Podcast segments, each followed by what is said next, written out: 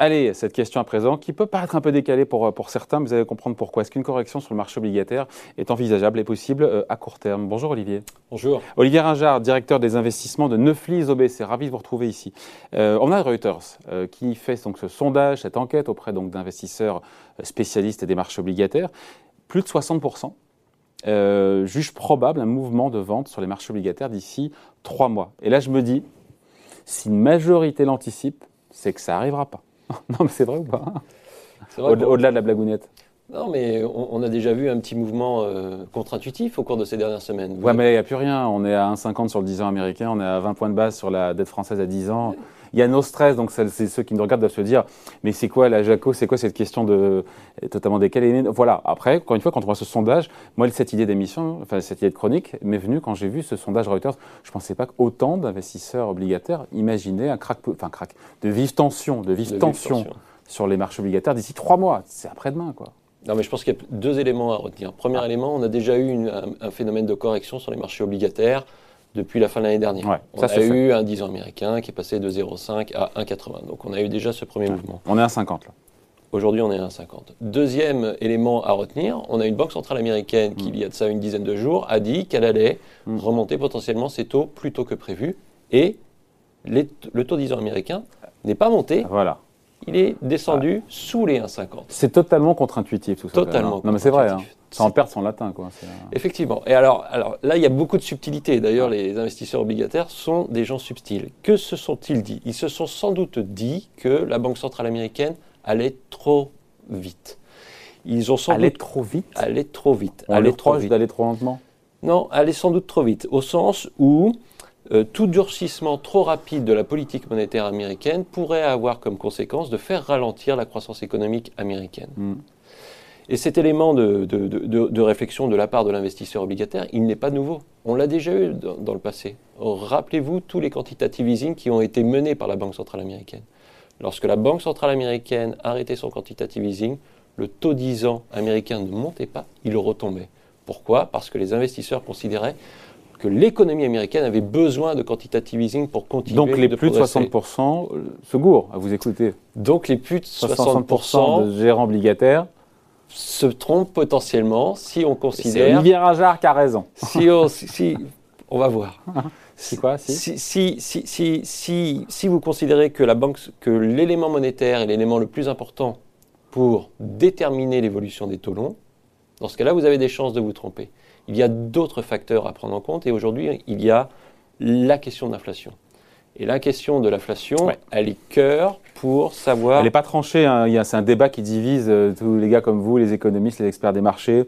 Vous êtes donc dans quel camp? Pour vous, l'inflation euh, bah, Justement, on est dans l'entre-deux pour l'instant. Ah oui, d'accord. voilà.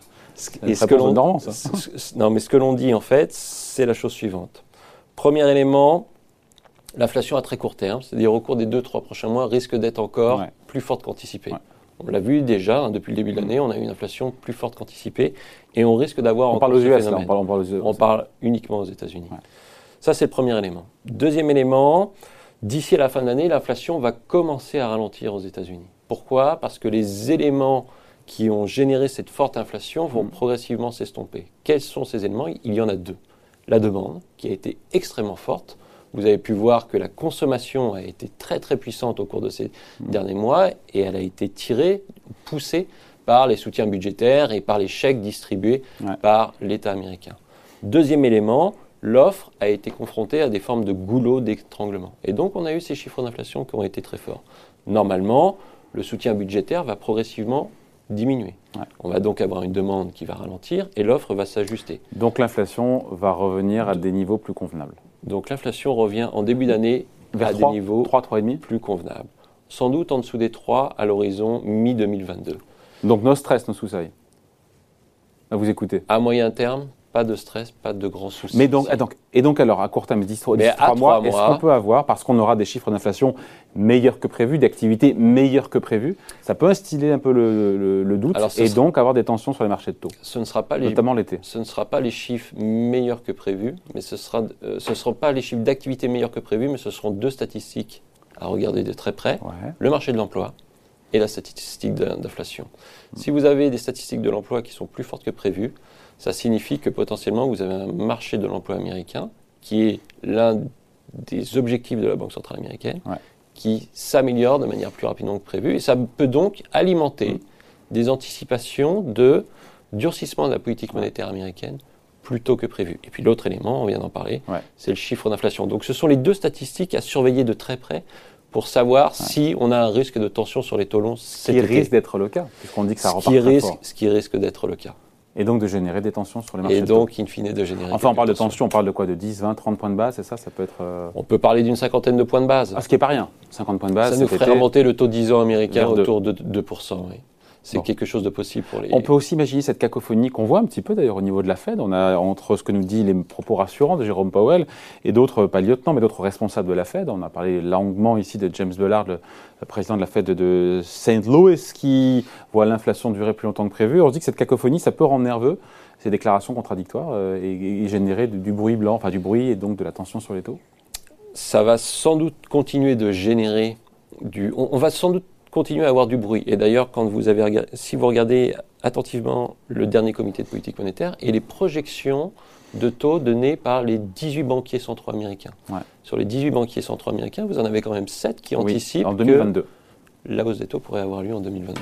Enfin, 7 sur 18, il reste minoritaire. Mais Oui, mais c'est quand même 7 sur 18. Donc c'est un, premier, un, un premier élément de différence de vue au sein du comité de politique, euh, de comité, du comité de politique monétaire. Et ces divergences de vues peuvent continuer de s'entretenir et de perdurer parce que nous aurions des statistiques de Eh l'emploi qui continuent de s'améliorer, parce que nous aurions une inflation qui reste relativement forte au cours de ces euh, prochains mois et qui, euh, d'une certaine manière, bah, entretient un peu ce, ce flou. Le paradoxe, euh, quand je vous écoute, Olivier Ringard, c'est que quand euh, la Fed, la Banque centrale, annonce son tapering, donc son calendrier de réduction des achats d'actifs, les marchés de taux, les taux longs, ont tendance à baisser.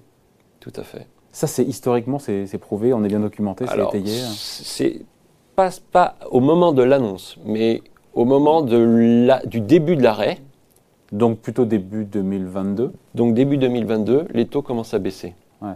Annonce a priori à l'automne. Il y a un calendrier qui d'ailleurs, euh, Reuters sonde aussi les investisseurs obligataires et 75% pensent que la mise en œuvre du tapering commencera à partir de début 2022, mais que le calendrier sera annoncé pour le coup plutôt euh, en septembre. 75% dans les deux cas.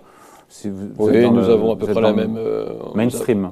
la même vision, Ouais. avec un comité de politique monétaire qui, soit, qui doit encore se tenir euh, fin juillet et qui Ouais. devra sans doute permettre à la Banque centrale américaine de temps de encore. communiquer sur l'élément suivant. Nous avons commencé à discuter du Ah, tapering ouais. euh, et une annonce qui devrait avoir Là, lieu. là, la formule, c'est on a discuté de la discussion, c'est ça hein? Oui, j'ai même du mal à la, à, à la répéter tellement elle est, elle est fine. Ah ouais.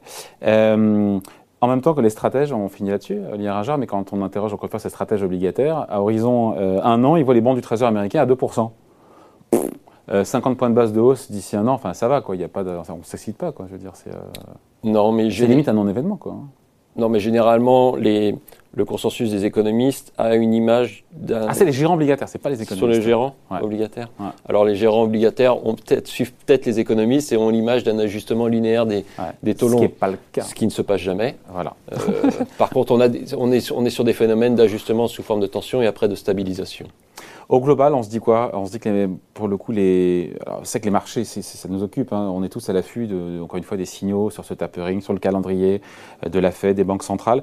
On a le sentiment que, comme jamais, euh, tout est bien balisé pour que, juste, pour éviter la sortie d'eau, pour éviter l'incompréhension et donc Mmh. euh, des marchés taux qui seraient nerveux. Tout est fait. On ne peut pas être plus lisible, non? Puisque la Fed dit euh, c'est passager, on a du Ouais, temps, ouais. gna gna gna gna gna, non? Tout est fait. Tout est fait pour que ça se passe bien. Le seul élément qui pourrait remettre cela Ah. en cause, ce sont des statistiques d'inflation et un chiffre de l'emploi trop fort qui Ce qu'on peut avoir qui potentiellement. nourrirait les anticipations de durcissement plus rapides Ouais. que prévu. Et donc de la volatilité sur le marché obligataire. Et donc de la volatilité sur les marchés obligataires, et par conséquent, dès lors qu'on a de la volatilité sur les marchés obligataires, un peu de volatilité sur les marchés d'actions. Voilà, il fallait qu'on parle de ce sondage, donc Reuters. Merci beaucoup. Explication signée Olivier Ringard, donc Merci. directeur des investissements de Neuflis OBC. Merci. Merci.